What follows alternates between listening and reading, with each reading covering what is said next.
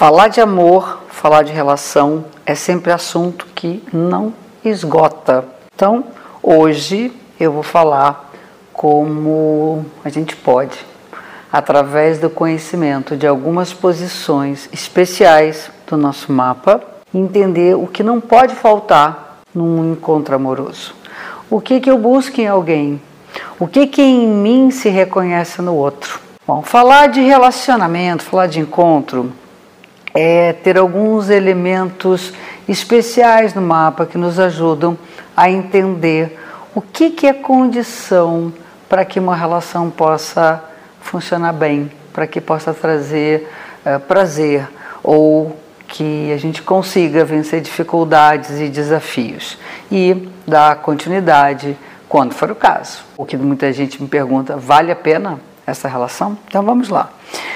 Os ingredientes fundamentais. A posição da Lua, fundamental. As condições da Lua, os signos da Lua, a casa onde está a Lua, são aspectos, são componentes importantíssimos para que haja um grau de intimidade, de segurança e de confiança. Eu acho que qualquer relação a gente tem que estar à vontade. Mesmo que no começo a gente não fique muito à vontade, é tudo muito novo, fica um pouco inseguro, aquela coisa de ter meio duas mãos esquerdas, não sei bem o que fazer com elas, mas enfim, é, eu acho que com o tempo, se não tem essa intimidade, se eu não posso dar uma relaxada, isso não vai ser muito bom, isso não vai, não vai dar muito caldo. Né? Então, acho que a primeira coisa importante são as condições que o signo da lua da gente eh, nos mostram como fundamentais e que não podem faltar para que uma relação tenha estabilidade, tenha segurança, que nos dê conforto. Né? Então, signo e casa. Então, se por acaso a lua está num signo uh, que tem a ver com comunicação, com troca, evidentemente tem que haver uma boa intensidade de troca de comunicação. É claro que nas relações a gente sempre tem, é, imagino que a comunicação seja de fato um aspecto importante, mas tem relações que isso não é a condição básica. Às vezes não consegue conversar muito bem, não tem os assuntos tão afins, mas tem outras coisas que são muito mais importantes que essa. Mas no caso, por exemplo, se a Lua tiver num signo que fala de comunicação, de linguagem, de troca, isso seria fundamental, não pode faltar. Né? A casa onde está a lua, se tiver numa casa que tem a ver com uh, segurança material, por exemplo. Então, se, se ali naquele encontro você não vê que a, a pessoa investe no seu trabalho, que não tem uma dedicação para ter uma autonomia, pelo menos na parte necessária da sua sobrevivência ou sustento, isso vai ficar difícil, porque aquilo vai pegar. Isso é um exemplo. Né? O segundo ponto importante é esse é tudo, é Vênus. Vênus tem a ver com a libido, tem a ver com o desejo, tem a ver com aquela coisa que dá um, uma vontade de estar junto, aquela coisa que você fica lembrando, que, enfim, é, é o, a dimensão erótica do encontro. Então, a posição onde está Vênus, o signo da Vênus, a casa da Vênus, vai dizer o que, que não pode faltar, quais são as condições essenciais para aquela pessoa, para que ela é, possa estar bem num relacionamento. Vou dar um exemplo. Se o signo onde está Vênus é um signo que indica liberdade, que a liberdade é uma questão para aquela pessoa, se não houver liberdade de ambas as partes, babou, não tem história, esquece. Aquele, aquilo ali não vai adiante, não vai dar caldo mesmo. Então, você já sabendo de antemão que se você tem a necessidade de liberdade, ou se o outro tem essa necessidade de liberdade, isso já é um ponto de partida para que esse encontro possa vingar. A casa onde está Vênus também, a condição que está associada àquela casa, por exemplo, uma casa que ver com os amigos. Então, se você tem um relacionamento que você não se sente, não sente que a pessoa é tua amiga, que está ali aquela parceira que está do lado contando como um amigo, ou que não inclui as amizades nos encontros eh, sociais, então tem meio exclusivo, não vai dar certo, você vai querer sair, pelo, sair com os amigos a qualquer momento, qualquer brechinha, e daqui a pouco a relação não vai adiante. Isso é um exemplo. Tem 12 casas, a gente tem 12 signos. Isso com aprofundamento a gente pode estudar. Mas aqui só dando a base, como é que funciona essa questão das condições para que um relacionamento possa fluir, possa uh, funcionar. Depois nós temos a sétima casa. A sétima casa ela é marcada pelo signo oposto ao ascendente. Nós temos o ascendente e o descendente. O ascendente dá começo à primeira casa. O descendente dá começo à sétima casa. A sétima casa tem a ver com o encontro, tem a ver a casa que tradicionalmente fala de casamento, de sociedades, parcerias. E ali é, é, é tão legal essa coisa da sete, é, da casa sete. Ali eu busco alguma coisa ali em mim, mas que eu só chego nela através de alguém. Então, essa pessoa que vai despertar em mim isso que é tão meu, mas que eu não consigo sozinho, é a pessoa que tem aquelas características do que está o signo que está ali na ponta da sétima casa, aquele signo que o descendente cortou.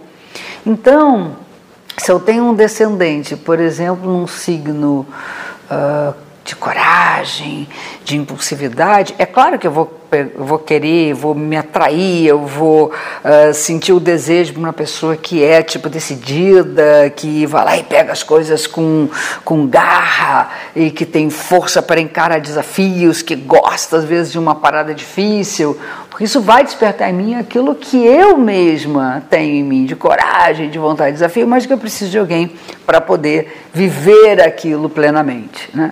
Então, isso também é uma condição fundamental, porque se eu não tenho, ah, na, nessa relação, eu não tenho isso disponível, aquilo que está na minha sétima casa, eu de fato não vou formar parceria, não vou hum, ter esse encontro. E aí tem coisas um pouquinho mais sutis, tipo o planeta que rege aquele signo, mas aí já é um pouco mais complexo, no sentido de que eu preciso ter um pouquinho mais de informação já de base astrológica para poder entender que tem também um planeta responsável por aquela casa. Mas dá para vocês saberem do seguinte: o planeta que está na sétima casa, se tiver, porque pode não ter, se não tem planeta, é o signo que vale, tá? Vale aquele signo. Ah, tem Ares na 7, tem Gêmeos na 7, tem Peixes na 7. Então, é entender aquele signo e entender que eu busco no outro aquilo. Agora, o planeta que está na 7 funciona exatamente igual. Aquela função, por exemplo, se eu tiver um planeta que é mais duro, tipo disciplina, rigor, é claro que vou me atrair pessoas mais rigorosas, um pouco mais secas, mais prudentes, e ali eu vou despertar também a minha necessidade de uh, ser cautelosa, de uh, ter disciplina, de assumir minhas responsabilidades. Então, existe, é engraçado que já me falaram isso. Ah, tem um jeito de saber como é que é a pessoa uh, ideal para eu me relacionar. É, não existe. Obviamente que não existe ideal, a gente idealiza por vários outros motivos, mas existe uma maneira de eu entender se naquela relação eu estou tendo essas, essas, estou uh, acolhendo essas necessidades, eu estou sendo atendida nessas necessidades. Se elas não forem, é, ou se conversa para ver se o outro de fato pode se modificar e pode até buscar nele próprio uma coisa que ele não conheça, ou então às vezes fica um pouco difícil. Isso normalmente acontece quando há crise numa relação. Então chega, às vezes chega, chega alguém num momento super crítico, quase pensando em se separar, ou hum, num momento difícil mesmo em relação a aquele parceiro, aquela parceira, e diz assim, mas será que é a pessoa para mim, quer dizer, primeiro não existe muita pessoa para mim, mas será que essa pessoa ela ela tem aquilo que eu preciso? Eu acho que essa é a pergunta. E aí eu vou lá, eu faço as perguntas, eu faço as perguntas. Vem cá, nessa relação você consegue uh, isso? Você tem isso disponível? Uh, vocês permitem com que isso aqui uh, seja atendido?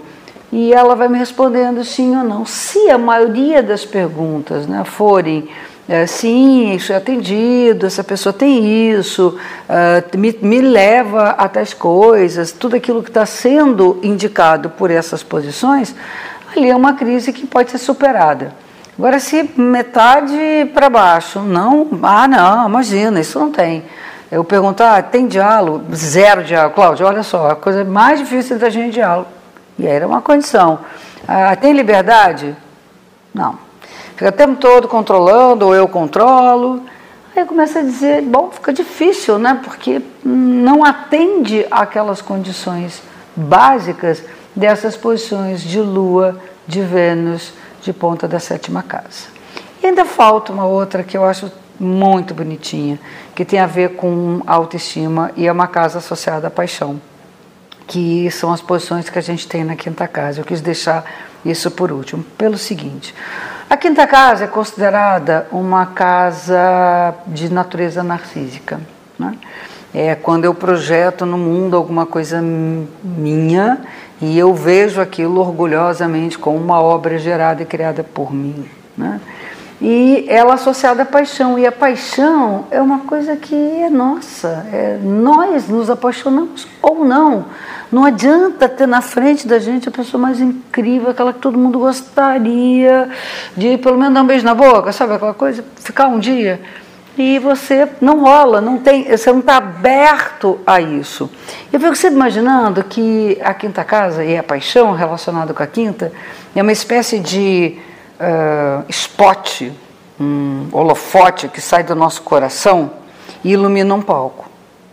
Quem passar na frente vai fazer sucesso, vai ter a ver com a gente. Depois pode até sair é outra pessoa. A gente não se apaixona só por uma pessoa, por algum. Né? Só pessoas, coisas, trabalhos. Né? Então, se. Muitas vezes me perguntaram isso, e se queimar a lâmpada? Bom, se queimar a lâmpada fica difícil. Se você não tem a luz do amor, se ele não está emanando do seu coração, pode, cara, hum, tudo acontecer, você não vai conseguir se relacionar.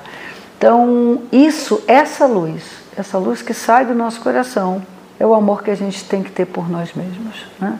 É a famosa autoestima. E aí, cara, com isso a, a vida fica muito mais interessante. Se eu sou capaz de despertar amor, se eu capaz de olhar a vida com essa paixão, de fato vai ser muito mais fácil uma relação acontecer. Então, galera, cultivem o amor e a paixão.